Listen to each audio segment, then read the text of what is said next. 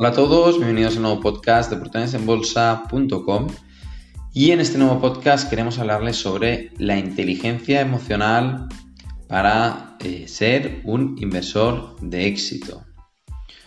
Porque eh, sacamos este tema porque eh, en la mayoría de los inversores, tanto aquellos que invierten en fondos de inversión como aquellos que invierten directamente en acciones, y ya sean estos fondos de inversión mixtos o únicamente renta variable o únicamente renta fija, esto no importa. Eh, inviertan donde inviertan, la mayor parte de los inversores actúan incorrectamente, no actúan bien. Y esto es lo que hace que eh, no obtengan eh, la rentabilidad deseada o objetiva. ¿no? Y en la mayoría de los casos pierdan dinero. No es porque no hayan elegido bien el fondo de inversión, no es porque no hayan elegido bien la empresa, no es porque el gestor de fondos se está equivocando. Este no es el motivo de la mayoría de las pérdidas de los inversores. El principal motivo por el cual la gente pierde dinero invirtiendo es porque no sabe controlar sus emociones. Nos explicamos. La mayor parte de la gente, cuando invierte en un fondo de inversión, por poner el ejemplo, saca su dinero del fondo de inversión cuando éste está cayendo, es decir, cuando está obteniendo malos resultados, le entra miedo, no saben si va a caer más, les coge el pánico y deciden sacar sus ahorros de ese fondo de inversión. Pasado un tiempo, cuando este fondo de inversión se recupera, vuelven, dicen, ay, ahora este u otro fondo de inversión, el que sea, lo está haciendo bastante bien. Vamos a poner el dinero aquí, ¿no?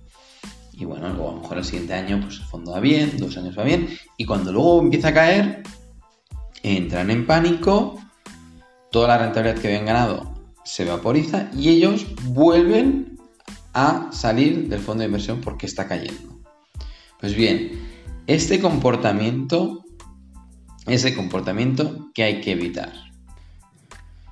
Hemos de hacer exactamente lo contrario para ser inversores de éxito.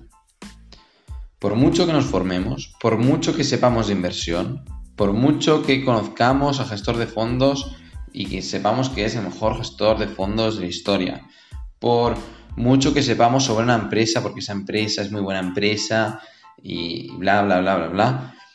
Por mucho que sepamos, todos al final tendemos a la media. O sea, tenemos una tendencia y todos más o menos somos o igual de listos o igual de tontos.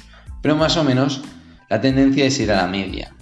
No nos creamos más listos que los demás porque nos equivocaremos. Pero hay otro factor que es incluso más determinante que el conocimiento que tengamos sobre aquello que estamos haciendo, que es nuestro control emocional de nuestras inversiones. Siempre se habla de este control emocional, pero ¿qué significa este control emocional? Pues significa que si nosotros tenemos un plan de ahorro e inversión en el que decidimos cada tres meses voy a invertir, o cada seis meses voy a invertir, o cada año voy a invertir, cuando llegue ese momento, invierto. Y no lo dudo, y si cae el mercado en algún momento y tengo liquidez, aprovecho y compro más. Porque estaré comprando esos activos a mejor precio. No vendo porque está cayendo. No, hemos de hacer todo lo contrario. Comprar porque ese activo está a mejores precios.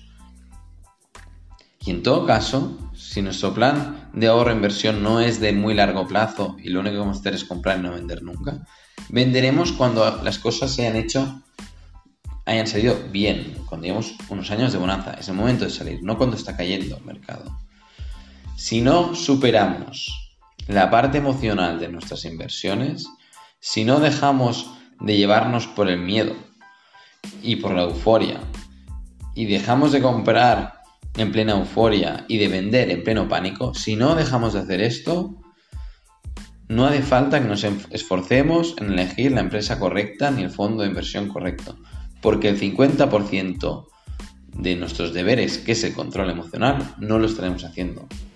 Y sin el control emocional no vamos a ser unos inversores de éxito. Ahora para acabar, les invito a que reflexionen sobre lo que hicieron con las caídas del mes de marzo de este año 2020 con el confinamiento eh, del COVID-19.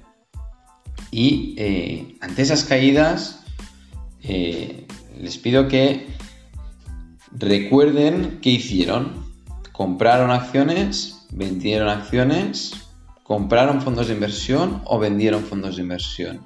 ¿Qué hicieron? ¿Cuáles fueron sus reacciones? ¿Qué pensaron en ese momento? ¿Qué sintieron en ese momento? ¿Y cómo actuaron?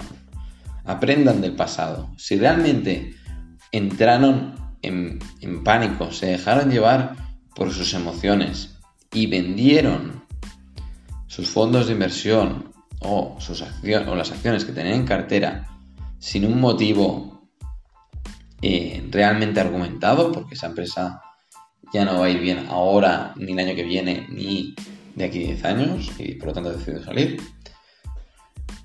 Eso es un motivo argumentado, pero si he salido de ese activo porque tenía miedo que cayera más y ahora se ha recuperado, seguramente me he equivocado. Y esto es importante que lo aprendan.